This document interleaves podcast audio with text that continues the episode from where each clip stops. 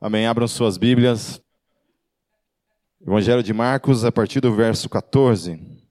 Capítulo 9, versos 14 em diante. O tema que eu vou trabalhar hoje é jejum e oração. Amém? Ó, oh, cheguei até levantar agora. Falou em jejum. Você não está jejuando com essa pancinha aí, nem está nem chegando perto disso. Quem tem o hábito de jejuar uma vez por semana, pelo menos, levanta as mãos. Só tem dois crentes essa noite aqui. Quatro. Cinco. Ó, essa mãozinha aí. Sim. Todos hipócritas, levantando atrasado aí. Ó. Se fizesse mesmo, levantava rapidinho. Amém? Quem ora seis horas por dia aqui? Oh, exagerei também agora, né? É, só eu. Amém. Vamos lá, queridos. Eu vou lendo e vão me acompanhando. Vamos lá, versos 14 em diante. Marcos capítulo 9. Como eu falei, nós estamos trabalhando já há quase dois anos, todos os domingos, apenas os evangelhos. Eu acredito que esse ano, até o final do ano, eu devo terminar os, os quatro evangelhos, a série em cima disso. E está sendo muito interessante, assim, ver tantas coisas acerca da, da pessoa do Senhor Jesus, as implicações da vida dele, que isso traz para a nossa própria vida. E uma delas é isso que a gente vai trabalhar hoje. Versículo 14. Quando chegaram onde estavam, os outros discípulos viram uma grande multidão ao redor deles e os mestres da lei discutindo com eles. Logo que todo o povo viu Jesus, ficou muito surpreso e correu para saudá-lo. Então, em que contexto nós estamos trabalhando aí? Lembram que Jesus tinha subido no monte Monte Hermon ou Hebron, não lembro agora qual dos montes eram, e Jesus havia tido a experiência da transfiguração, ok? Então ele estava no monte com seus três discípulos mais chegados, que era Tiago, Pedro e João. Estavam os três juntamente com ele. Jesus havia acabado de ser de se transfigurar diante dos olhos desses três discípulos. Ali naquele momento havia presente, presente também a vida de a pessoa de Elias e a pessoa de Moisés. Haviam falar com ele acerca daquilo que estava por vir. E Jesus estava preparando o terreno para a sua morte e a sua ressurreição. Sempre ele estava acompanhando e falando essas duas coisas: sua morte e sua ressurreição. Sua morte e sua ressurreição. E o que a gente viu nos textos é que os discípulos só entendiam a primeira parte, eles não entendiam a segunda parte. Quando falava que ele ia morrer, eles entendiam claramente, pô, Jesus vai morrer. A parte que Jesus falava que ele ia ressuscitar, eles nunca entendiam e ficavam na dúvida o que, que significava, afinal de contas, esse tal de ressuscitar aí. Ok? Ficavam tudo na dúvida. Então ele volta do Monte da Transfiguração, ele desce do Monte da Transfiguração, então, e o texto fala que uma grande multidão está lá embaixo, junto com os outros nove discípulos, e está havendo uma discussão entre essa multidão e os seus discípulos. E ali fala também, é, acho que não é nesse texto que fala, é, não é em outro evangelho, talvez seja no evangelho de, de Mateus, que fala que haviam fariseus também que estavam juntos nesse, nessa, junto com essa multidão, e estavam questionando os discípulos acerca, acerca de um assunto que a gente vai ver mais tarde aqui. Então dizia que eles, ah, está ali mesmo, ó, ao redor deles os mestres da lei discutindo com eles, ok? Então, além de estar essa grande multidão ao redor deles, haviam esses mestres da lei que estavam também discutindo com os discípulos acerca daquilo que virá ali em seguida. Quando eles veem Jesus, o texto fala que eles correm na direção de Jesus. Continuando no versículo 16, perguntou Jesus: O que vocês estão discutindo? Jesus percebe que está havendo uma discussão ali, e ele então pergunta: O que vocês estão discutindo, afinal de contas, quando ele percebe o que está acontecendo? A partir do verso 17: Um homem no meio da multidão respondeu: Mestre, eu te trouxe o meu filho, que está com um espírito que o impede de falar. Onde quer que o apanhem, joga-o no chão. Ele espuma pela boca, range os dentes e fica rígido. Pedi aos teus discípulos que expulsassem o espírito, mas eles não conseguiram. Então, eu já tive uma, uma experiência muito parecida com, com algo nesse aspecto. Durante duas vezes, pelo menos, em que uma pessoa fica endemoniada e eu vou no, no intuito de expulsar o demônio e eu me frustro. Na verdade, apanhei até. É, porque eu fui orar, nunca tinha lidado primeiramente, nunca tinha dado com essa situação, uma situação como essa. E eu estava dando um discipulado numa sala, lá na igreja presbiteriana. Eu estava tendo uma, essa experiência de discipulado e um dos meninos que estava ali no discipulado se manifestou, o Satanás. E aí, quando se manifestou, ele me pegou pelo pescoço assim e me levantou do chão. E ele era desse tamanho assim, ó. Tudo bem que eu tinha 39 quilos, então. Né? Mas ele me levantou do chão e eu fiquei assim, sangue de Jesus tem poder, mas, mas não adiantava muita coisa. Quem me salvou daquilo ali acabou sendo o meu pastor na época, o pastor Maurício, que entrou na sala porque alguém gritou lá: Pastor, o Satanás está matando o Pipe. Opa! E aí, o meu pastor na época veio correndo e ele que me, me salvou ali. Os outros que estavam ali participando do discipulado, tentando tirar o cara de cima de mim, e não tinha como, ninguém movia o cara. Tamanha era a força que havia nele. Aí o pastor Maurício entrou na sala assim, era uma sala, ele entrou assim, no que ele entrou na porta, ele viu o que estava acontecendo, ele só fez assim. Ó. Eu te repreendo em nome de Jesus. Pum! E na hora o cara me soltou. Eu fiquei com uma frustração pessoal muito grande naquele dia, porque eu achava que eu podia, de alguma forma, dar conta daquilo sozinho, e eu vi que não tinha como. Então, é mais ou menos a experiência que esses discípulos estavam tendo de tentar expulsar um demônio de uma pessoa e não sair, eu já passei por isso umas duas vezes, pelo menos. Uma vez num retiro também, só que essa eu não passei vergonha sozinho, ainda bem. Essa aí tinha mais quatro pastores passando vergonha comigo, então. Eu nem era pastor na época, então se eles não expulsaram, eu, que era um cocô do cavalo do bandido, não tinha problema nenhum. Mas também num retiro da igreja presbiteriana. Ah, Detalhe, o mesmo cara que me levantou ficou demoniado de novo lá, lá no retiro. É, e era um cara que eu tinha evangelizado, pregado o evangelho para ele, tudo. E ele era, para variar, metaleiro, né? Então, endemoniado automaticamente. E aí esse cara estava no retiro e quando viu, esse, esse menino ficou endemoniado.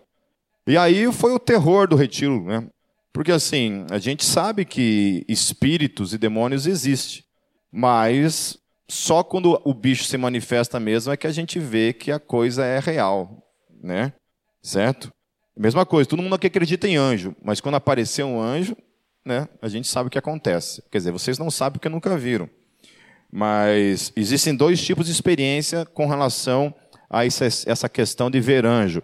Existem aqueles que têm uma experiência real com anjo, e passam um trauma, traumático mesmo, ficam, tem que frequentar depois aí um, um psicólogo vários meses, fazer um tratamento, tamanho o cagaço que o cara tem, né, quando vê um anjo de verdade, e tem aquele que supostamente vê anjo que nem vê andorinha.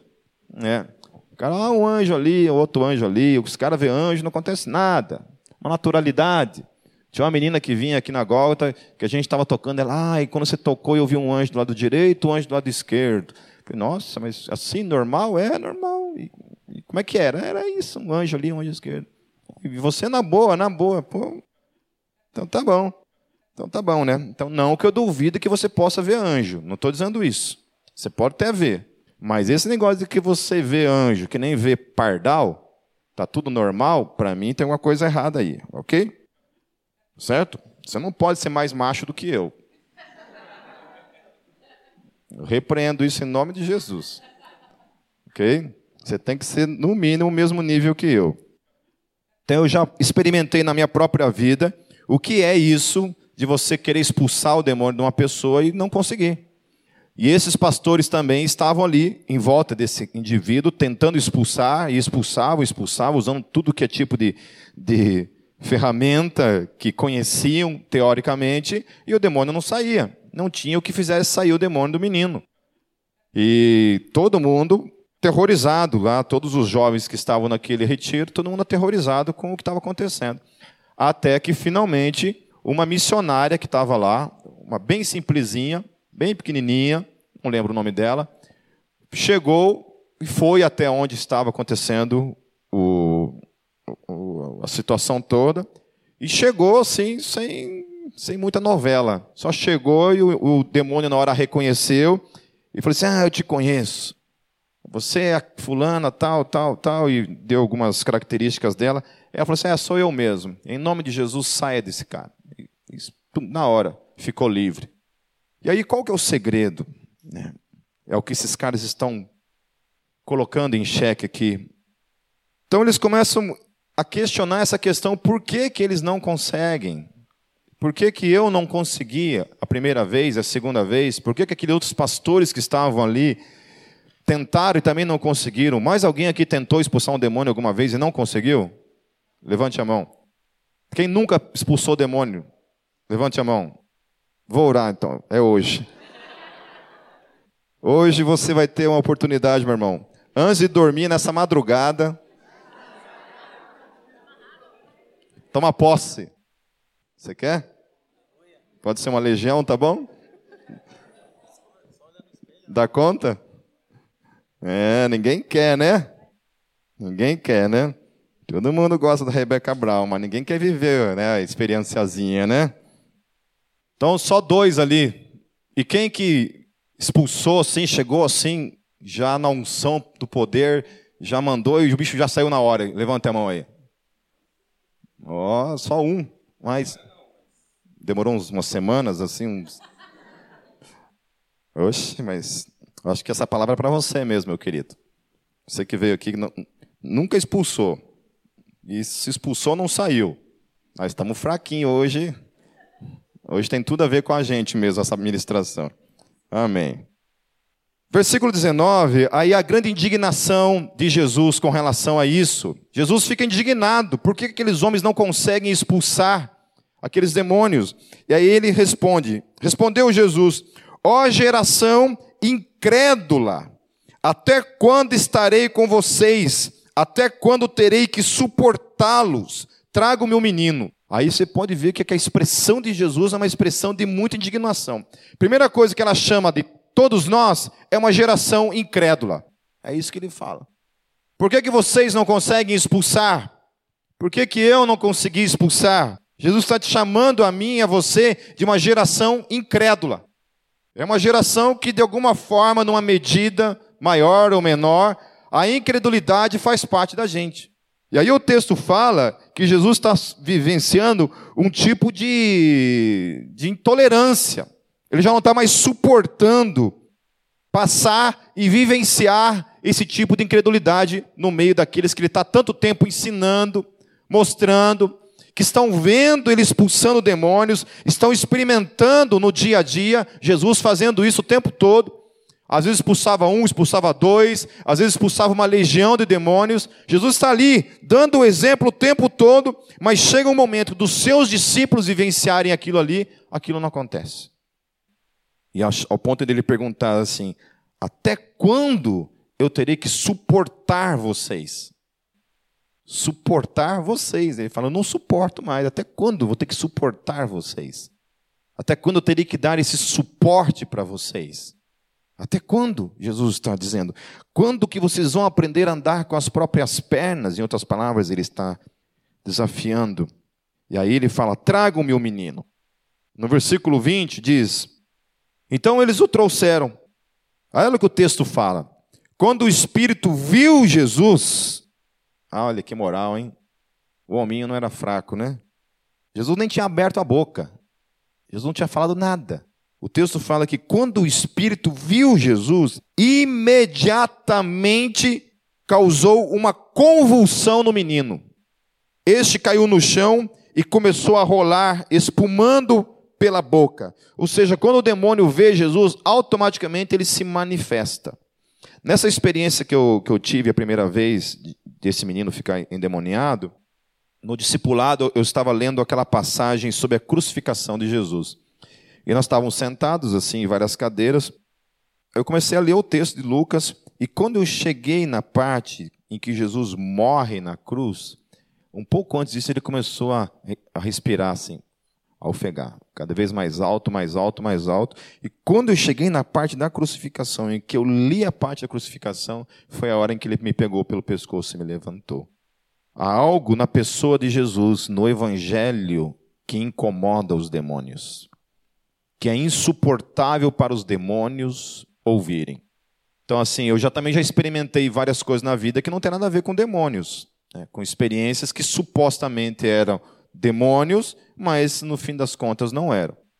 Um teste fácil que, que, a, gente, que a gente faz é pedir para a pessoa repetir: Jesus Cristo veio em carne ou Jesus Cristo veio em espírito? Esse é um teste básico que você pode fazer se uma pessoa cair endemoniada na tua frente e você ficar meio na dúvida, é ou não é? Né? Para ver se você fica ou você, você corre. Né? Você pode fazer uma pergunta. Fala assim, olha, repita comigo. Aí se a pessoa fala assim, pergunta para ele repetir assim: Jesus Cristo veio em carne. Fala para mim isso. Jesus Cristo veio em carne. Se a pessoa falar Jesus Cristo veio em carne, ela tem esquizofrenia, ela está com vontade de chamar atenção, com várias coisas, menos endemoniada. Ok? Por quê? Porque os demônios não conseguem dizer que Jesus Cristo veio em carne. Quando eles vão falar alguma coisa, eles falam que Jesus Cristo veio em espírito. Eles negam que Jesus Cristo veio em carne. Isso geralmente dá certo, ok? Então, assim, já tive situações bem disso mesmo. De uma vez um menino aqui da Gólgota estava vendo espíritos na casa dele. E aí me chamou para ir lá, falou assim: Pepe, vem aqui orar para mim, porque eu estou vendo uns troços esquisitos aqui. Daí eu fui lá, com a apostila da Neuza Choca no, no, no sovaco. Cheguei lá, é hoje, né?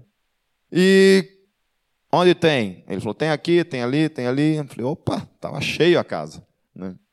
E aí comecei a orar. Comecei a orar, orei aqui, orei ali, orei pela casa toda. Eu falei assim: está vendo ainda?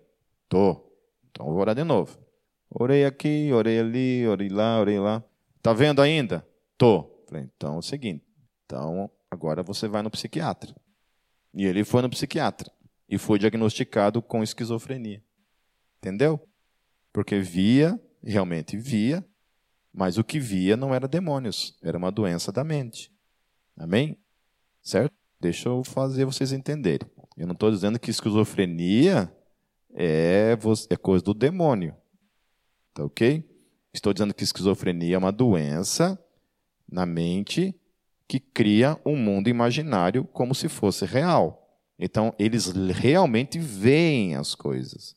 Eles veem pessoas, eles veem no dia a dia, faz parte. Ok? Mas é uma doença da mente que produz essa realidade que não é real. Ok? Então, aconselhei ele e ele foi, começou a tomar medicação e sumiu os demônios. Nunca mais apareceram. Amém? Certo? Então, se você começar a ver muito aí, a gente pode fazer um teste, tá bom? Vamos na tua casa. Não cobramos nada a princípio. Primeira visita de graça. Versículo 21, Jesus perguntou ao pai do menino: há quanto tempo ele está assim?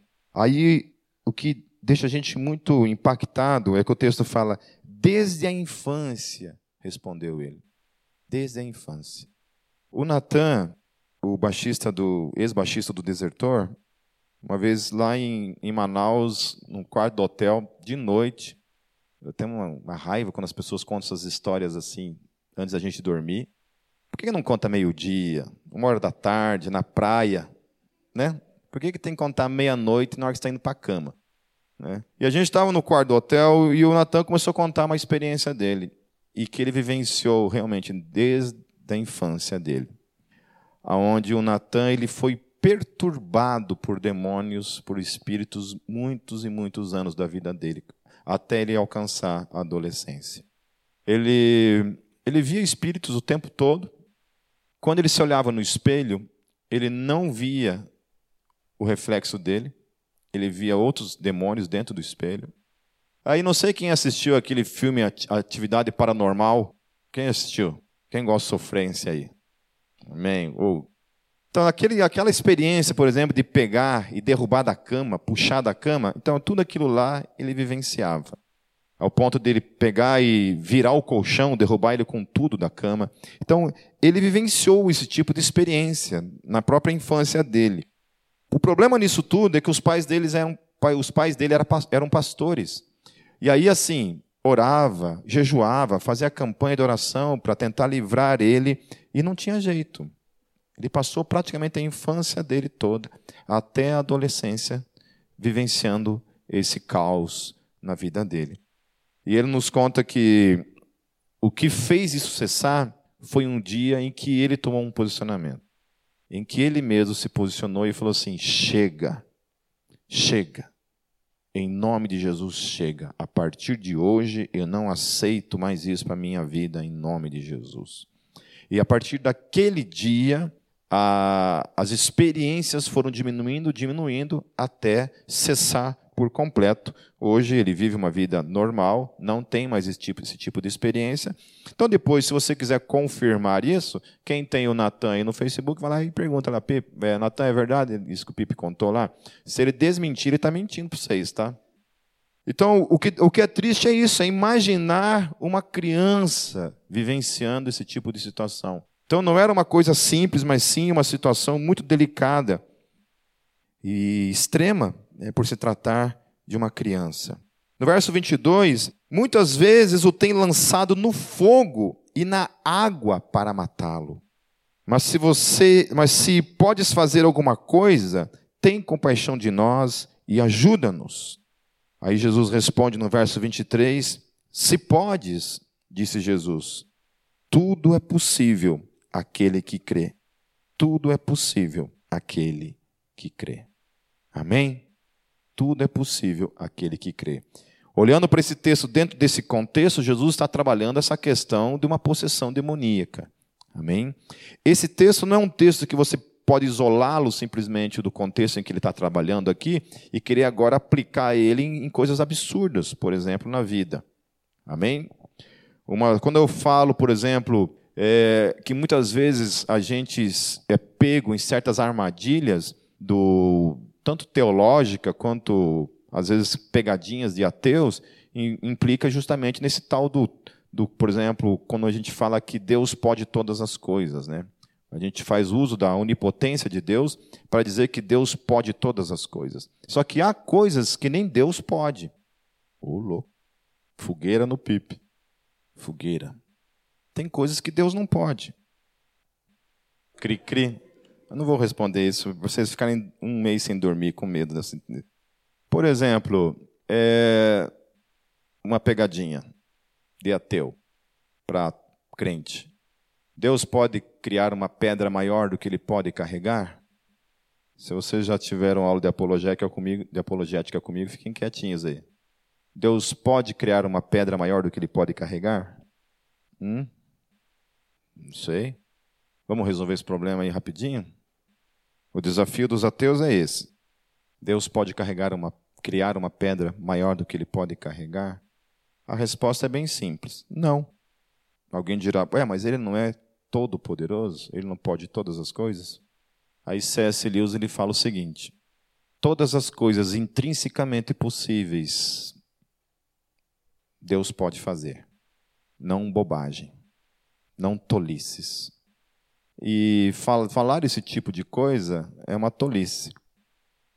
É óbvio que Deus não pode carregar, criar uma pedra maior do que ele pode carregar. Isso são contradição de termos. Ok?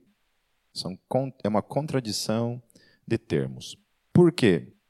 Se no fim das contas você falar assim para o teu, responder para ele falar assim, não, Deus não pode, e ele falar que Deus então não é onipotente, você fala assim: ah, então você crê que Deus pode? Você devolve a pergunta. Você devolve a pergunta.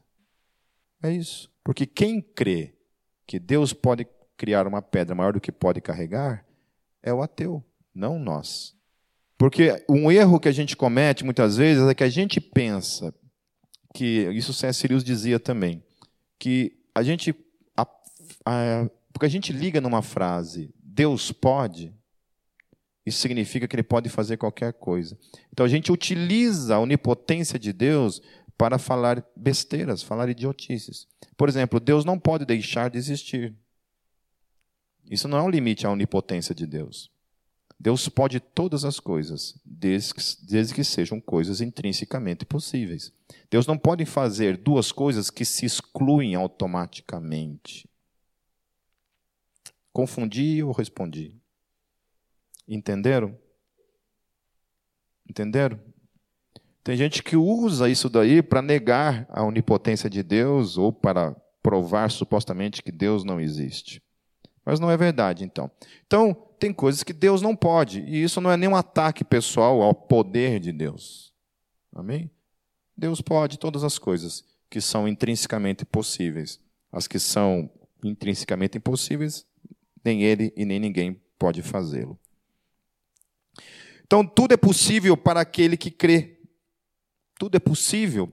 E aí, isso, meus queridos, sempre quando você olhar para esse versículo, você precisa ter em mente, lá em 1 João 5,14.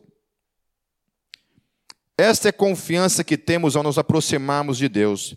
Se pedimos alguma coisa de acordo com a Sua vontade, Ele nos ouve. Então, tudo é possível para aquele que crê, desde que esse possível seja o possível dentro da vontade de Deus. Amém? Ontem eu estava pregando lá em, em, Rio Branco e eu contei uma historinha lá que eu vou contar de novo aqui. Eu estava assistindo um programa essa é, semana passada, daquele a, a Genor Duque. Ou não ria, uma benção. E aí o Benihim estava lá. O Benihim, estava lá no, no, programa do homem. Aí eu estava passando o canal assim, eu vi o Benihim e falei, pô, cara, acho que faz uns 40 anos que eu não vejo o Benihim. Vamos ver como é que está esse homem, né, cara? Se ele está no poder ainda, né? O Benihim, para quem não sabe, era um antigo televangelista que pegava um paletó assim, passava assim, derrubava todo mundo, assim, não sobrava ninguém. É, é. Até se você estivesse passando na frente da televisão e fizesse, você caía também. Não precisa nem estar tá lá no presente. Lá. Tamanho era o poder do homem. E aí o Benihim veio fazer agora uma campanha aqui no Brasil, e, e o Agenor Duque, eu acho que foi a pessoa quem o trouxe, estavam no estádio de futebol lá, cheio, mas lotado de gente, sei lá o que era aquilo. Muita gente, muita gente. Daí o Agenor falou o seguinte, falou assim, pessoal, estou com muito poder aqui. E eu preciso liberar esse poder. E vai ser agora. Tá, é agora. Eu vou liberar esse poder, eu vou contar até três. E a hora que eu contar até três, eu vou liberar esse poder. E aí, todo mundo esperando com a mãozinha para cima, né? Aquela multidão esperando lá. E ele falou assim: é lá agora, é um, é dois, é três. E liberou o poder. Quando ele liberou o poder, eu acho que não caiu 10% das pessoas que estavam naquele estádio lá. Aí eu fiquei, poxa. Ô Benihim, você já foi melhorzinho. Você, você já teve mais poder, cara. Você não está aí. Então é aquela coisa, sabe? E aí, novamente, a, a minha ênfase na, na coisa toda, sabe? É essa questão de querer controlar a pessoa do Espírito Santo me deixa na carne. Achar que o Espírito Santo é show, achar que o Espírito Santo é um, é um produto que a gente utiliza para a exaltação do nosso eu, e não algo que aponta para uma única coisa. Você sabe qual é o ministério do Espírito Santo, meus queridos? Glorificar o Filho. Qualquer manifestação carismática de poder do Espírito Santo, cuja conclusão não é colocar aquele que está vivenciando aquela experiência prostrado de joelhos, glorificando o Senhor Jesus, não vem da parte do Espírito Santo. Amém? Amém? Esse é o papel do Espírito Santo, glorificar o Filho.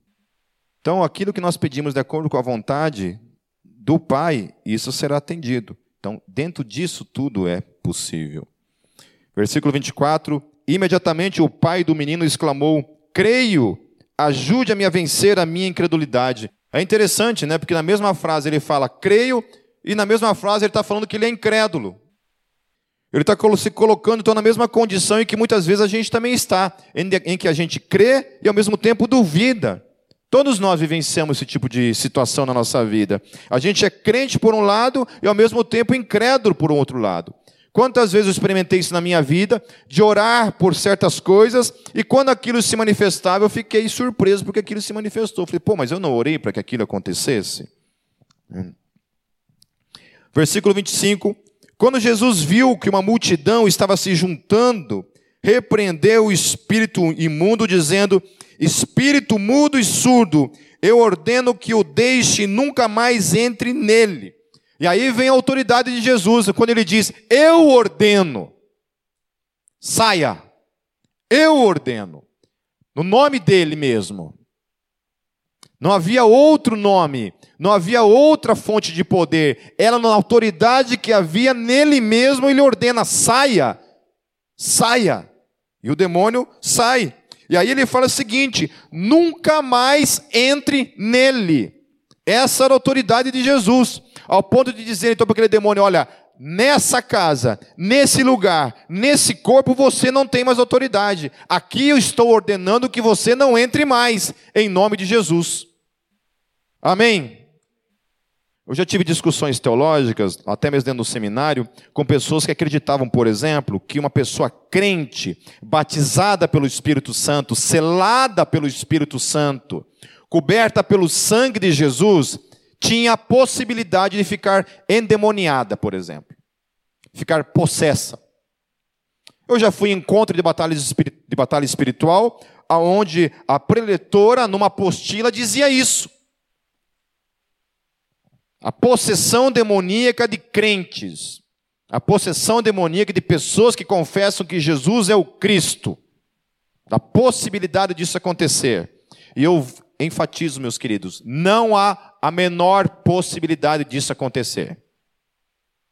Se acontece, aí ela deu exemplos, é porque uma vez tinha um diácono lá na minha igreja que ficou endemoniado. Eu falei, ah, mas isso não diz nada. Se uma pessoa fica endemoniada, essa pessoa não tem o Espírito Santo de Deus. Não há a possibilidade disso acontecer. Eu nunca fiquei endemoniado na minha vida. Nunca. Eu tenho 40 e tenho 44 anos, vou fazer 45 anos semana que vem. 45 festa? Oh, não sei. Quer fazer, pode fazer, eu vou lá. É, nunca fiquei endemoniado na minha vida. E em especial depois que eu tive, que eu completei 18 anos, que foi quando eu tive minha experiência com Cristo, eu nunca fiquei. Mas eu sei de gente que ficou. E quando veio para Cristo, nunca mais ficou. Agora, tem gente que está dentro da igreja que fica. Aí, meu querido, pode ficar. E a gente vai entender por quê. 26 diz assim: O Espírito gritou, agitou-o violentamente e saiu. O menino ficou como morto a ponto de muitos dizerem: Ele morreu. Mas Jesus tomou-o pela mão e o levantou, e ele ficou em pé. Depois de, de Jesus ter entrado em casa, seus discípulos lhe perguntaram em particular: Por que não conseguimos expulsá-lo? Ele respondeu: Essa espécie só sai pela oração e pelo jejum. Então, eles ficam, Jesus consegue expulsar o demônio, o menino é recuperado, e aí eles fazem então a pergunta: para Jesus, por que Jesus que a gente não consegue expulsar? Aí Jesus então trabalha duas questões. Essa espécie só sai por meio de oração e por meio de jejum. Então, há um nível de exorcismo, há um nível de, de batalha espiritual, há um nível de confronto com as trevas que só acontece, e a gente só pode ter vitória mediante duas coisas, então, que ele coloca aqui. Primeira coisa, então, oração, e a segunda coisa, o jejum. Por que, que Jesus chegou e expulsou isso com tamanha autoridade? A gente vê lá em Marcos 1, por exemplo, olha lá como é que era a vida de Jesus. De madrugada, quando ainda estava escuro, Jesus levantou-se, saiu de casa e foi para um lugar deserto, onde ficou orando. Nós temos diversas, diversas passagens na Bíblia onde mostram Jesus orando. O tempo todo orando. Então é o seguinte: se você não ora, a tua autoridade ou a autoridade de Jesus não está sobre a tua vida.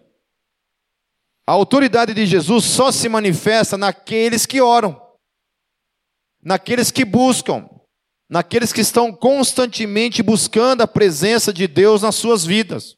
Porque quem tem autoridade sobre os demônios é Deus que está em você. Amém? Martinho Lutero lhe dizia o seguinte: Tenho tanto o que fazer que não posso prosseguir sem passar três horas diariamente em oração. Lutero dizia isso. Adoniran Judson, um missionário na Índia, ele orava sete vezes por dia. Ele orava à meia-noite, ao alvorecer, às nove horas, ao meio-dia, às três horas da tarde, às seis horas da tarde e às oito horas da noite. Ele orava todos os dias. Ele era conhecido como o homem que orava, porque ele orava, orava, e orava e orava. John Hyde, também um outro missionário da Índia, era conhecido como Hyde que ora. Amém? Já pensou você ser conhecido por isso? O homem que ora, nossa, aquele cara ora. Chega a ser chato que tanto ora. Ah, o, o, pai na fé da Cátia, o pastor, pastor Windenberg, ele, ele me contou uma experiência uma vez que ele fez um jejum de 30 dias. 30 ou 40. Agora não lembro se foi 30 ou se foi 40 dias. Em que ele fez um jejum de oração, um, um jejum e, e oração. 40 dias. Ele me contou que quando ele saiu desse momento de, de jejum, quando ele andava nas ruas, as pessoas caíam endemoniadas. Tamanha era a presença de Deus na vida dele. Eu tenho falado nessas últimas semanas, estive falando lá em São Paulo, que a vida cristã consiste, meus queridos, em três experiências, três níveis de conhecimento que todos nós precisamos experimentar na nossa vida. O primeiro conhecimento se dá por meio das Escrituras, você precisa conhecer a Bíblia, você precisa ler a Bíblia, você precisa conhecer a Bíblia. Esse é um nível de conhecimento que só acontece aqui, ó. Tem coisas de Deus que eu só vou conhecer se eu ler. Se eu não ler, eu não vou conhecer jamais acerca de Deus. Eu não vou saber acerca de Deus se eu não ler as Escrituras. Esse é um conhecimento que só se dá por meio da leitura, não se dá por meio da revelação. Você não está um belo dia em casa e de repente o Espírito Santo vem e te revela a Bíblia toda. Você precisa ler a Bíblia para conhecer a Deus. Como que Deus é, como Deus funciona, como é o agir de Deus. As coisas que ele revela acerca do seu caráter, acerca da sua ação, da sua pessoa. A segunda forma de conhecer a Deus se dá por meio da oração. Se eu e você não oramos, nós não experimentamos Deus de modo místico, de modo pessoal. Eu já tive experiências místicas com Deus dentro do meu quarto, orando. Lá no meu quarto, eu e Deus orando, experimentei Deus no meu quarto de forma real, no meio do mato, numa vigília de oração, numa reunião de oração, orando por uma pessoa, orando com um irmão, experimentar Deus por meio da oração. E a terceira coisa é quando você experimenta Deus por meio da ação, da obediência. É quando você obedece a Deus. É quando você pega e faz aquilo que Deus mandou você fazer. E aí você experimenta Deus no seu dia a dia. É quando você está lá, você lê a Bíblia e você está orando e uma pessoa está doente e você vai orar por essa pessoa. Então você leu a Bíblia, você sabe que a Bíblia diz que Deus cura por meio da oração, você orou e agora você vai orar por uma pessoa, e aí essa experiência se torna real e concreta na tua vida quando você ora e Deus providencia cura para aquele momento. E aí você experimentou Deus também. Agora vem aqui, vamos conversar sobre isso um pouquinho. Eu não leio a Bíblia. Eu só ouço falar que Jesus cura por meio da vida de um irmão ali, de um outro irmão ali. Então, só sei disso. Aí eu não oro. Nunca tive uma experiência real com Deus no, por meio da oração. Daí a terceira coisa é isso. Quando alguém vem pedir uma oração porque está enfermo, qual que é a nossa tendência? Correr. Fugir disso. Não é isso que acontece? Então Jesus, ele vivia uma vida de oração, E, portanto, ele tinha essa autoridade que vinha dessa vida de oração manifesta no seu dia a dia, no seu ministério. Lá em Mateus 6,16, fala assim: ó, quando jejuarem, não mostrem uma aparência triste. Ou seja, Jesus está falando para os seus discípulos: quando vocês jejuarem, ele está dizendo isso, vocês terão que jejuar, vocês precisam jejuar. Vocês precisam pegar, tirar um tempo, uma vez por semana pelo menos, para ter esse tempo de jejum. Jejue, faça essa experiência uma vez por semana pelo menos. Eu lembro que quando, quando eu fazia pelo menos umas três vezes por semana de oração, de, de jejum, era virado numa vareta. Toda semana fazia jejum, orava e jejuava. Toda semana. E experimentei coisas maravilhosas, meus queridos, como consequência de uma vida de oração e de uma vida de jejum. Lá em Atos 13, diz assim: Enquanto oravam ao Senhor e jejuavam, disse o Espírito Santo: Separe-me Barnabé e Saulo para a obra que eu os tenho chamado. Assim, depois de jejuar e orar, impuseram-lhe as mãos e os enviaram. Você está com dúvida, não sabe o que fazer da sua vida, não sabe o que, onde servir, tudo está confuso. Eu não sei o que Deus quer da minha vida, Pipe. Estou perdido, que nem barata tonta. Te aconselho a primeira coisa é isso. Vai para o teu secreto com Deus e comece a jejuar para que a sua mente, o seu espírito se torne mais sensível para ouvir o que Deus quer para a sua vida. Se você me perguntar, Pipe, você tem dúvida do que Deus tem para a sua vida? Não. Do que Deus quer para a sua vida? Não. Eu tenho convicção absoluta do que Deus quer para a minha vida, meus queridos. Isso não é de hoje. Isso nasceu do meu secreto com Deus do meu tempo de oração, dos meus tempos de jejum, aonde a minha mente, por meio do jejum, ficava mais sensível para ouvir a voz do Espírito. Então, eu creio que Deus fala e fala de meio por, de uma voz audível na tua mente, no teu espírito, mas isso só dá quando você está sensível à voz dele. E para você estar sensível à voz dele, só há um meio: oração e jejum. Amém. Então Jesus está colocando isso para ele. Ele falou assim: olha, vocês não conseguem expulsar o demônio porque vocês não orem, porque vocês não jejuam. Vocês não têm intimidade com Deus. Vocês não são capazes de, de ouvir a voz do Espírito. Porque quando você está vivenciando essa vida de oração e de jejum, as coisas precisam se manifestar em nome de Jesus. Para encerrar, meus queridos, queria que vocês abrissem Efésios, capítulo 6, a partir do verso 10 Paulo vai falar sobre a questão do fortalecimento que eu e você temos que ter nas nossas vidas. Diz assim o texto: Finalmente, fortaleçam-se no Senhor e no seu forte poder. Vistam toda a armadura de Deus para poderem ficar firmes contra as ciladas do diabo. Para você estar firme contra as ciladas do diabo, você precisa o quê? Se revestir de Deus. Amém? Quer estar firme contra o diabo? Revista-se de Deus. Quer ser uma ovelhinha fácil de ser devorada? Não faça isso. Pois a nossa luta não é contra pessoas, mas contra os poderes e autoridades, contra os dominadores deste mundo de trevas, contra as forças espirituais do mal nas regiões celestiais. Por isso, vistam toda a armadura de Deus para que possam resistir no dia mal e permanecer inabaláveis depois de terem feito tudo. Assim mantenham-se firmes, cingindo o cinto da verdade, vestindo a couraça da justiça e tendo os pés calçados com a prontidão do evangelho da paz. Além disso, usem o escudo da fé, com a qual vocês poderão apagar todas as setas inflamadas do inimigo. Usem o capacete da salvação e a espada do Espírito, que é a palavra de Deus. Aí ele está falando de todo esse revestimento, dessa armadura. Quando ele termina isso, Paulo começa a dar uma ênfase especial na questão da oração. E olha o que ele fala então: orem no Espírito em todas as ocasiões. Amém.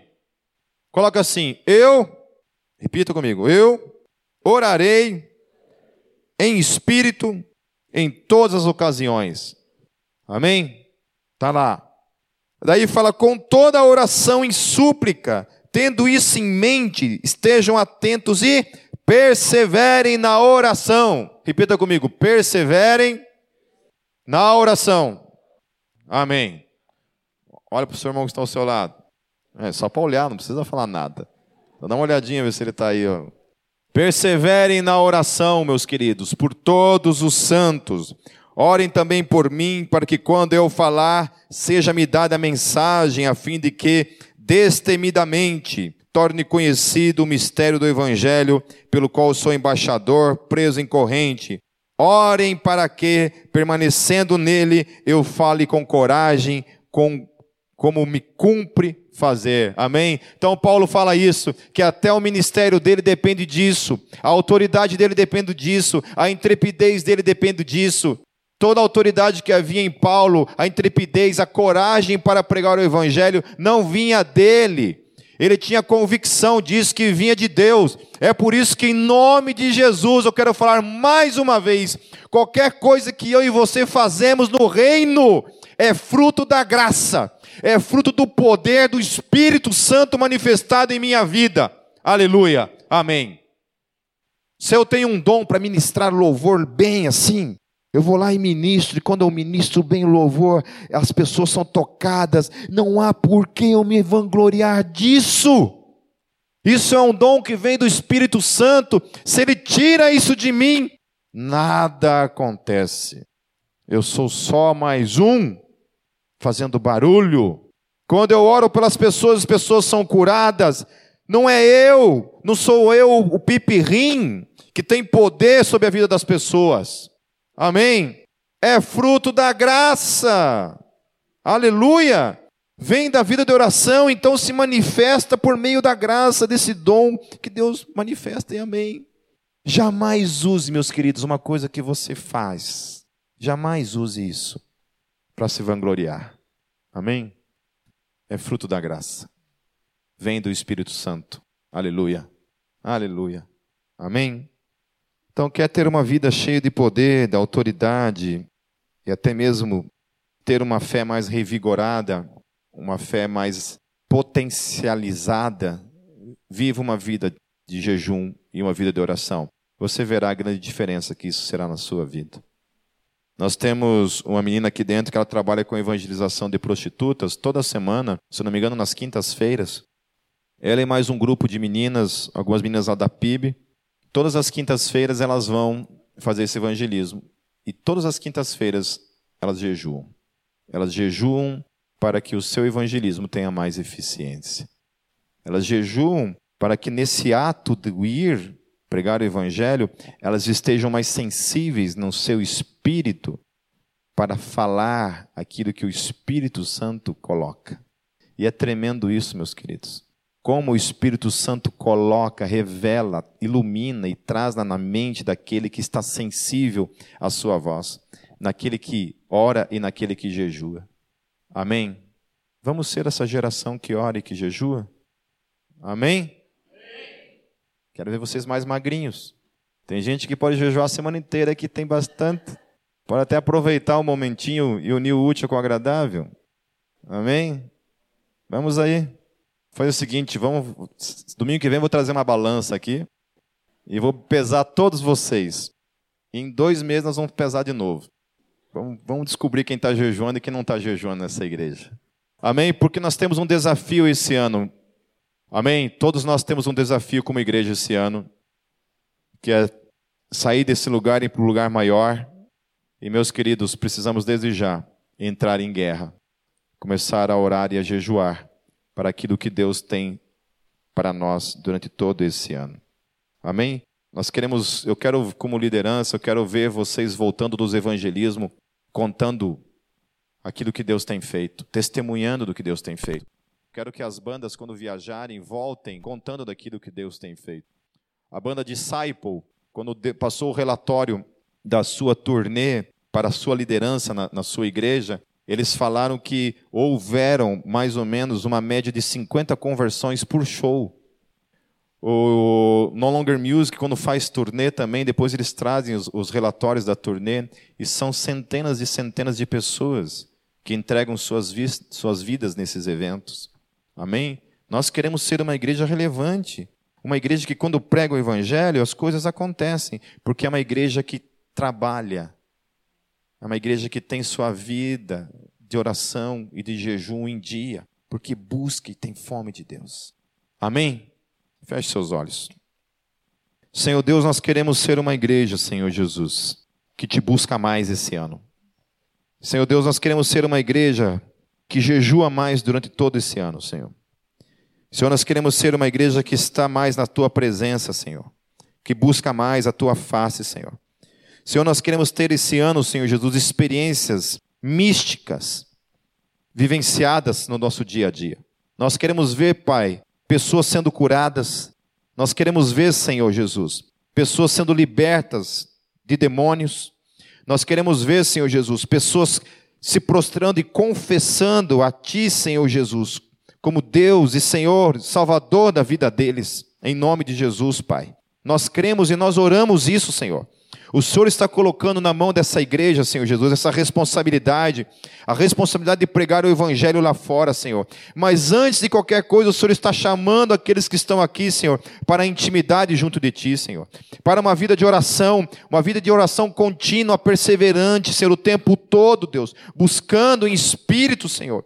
Pessoas que jejuam, Senhor Jesus, porque querem estar mais sensíveis à voz do Teu Espírito, Senhor.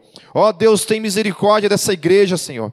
Tem misericórdia, Senhor, de uma igreja que não tem poder, Senhor. Tem misericórdia de uma igreja relevante, Senhor. De uma igreja que quando prega o evangelho, Senhor, as pessoas não são tocadas, Pai. Porque não tem vida, porque não tem poder, porque não tem autoridade, Senhor. Não queremos ser, Senhor, essa igreja sem santificação, essa igreja sem busca, essa igreja que não paga o preço, essa igreja que não jejua, essa igreja que não ora, essa igreja que tem vergonha de pregar o evangelho, Senhor. Não queremos, Senhor.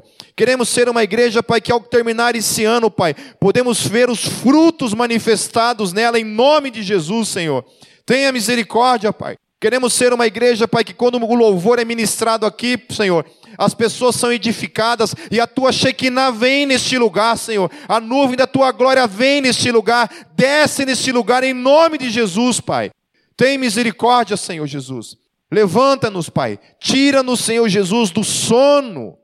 Levanta-nos, Pai. Não queremos ser uma geração que morre, Pai. Em nome de Jesus, Senhor. Tem misericórdia, Pai. É o que eu oro e peço. Em nome de Jesus. Amém. Amém. Vamos aplaudir o nosso Deus. Amém.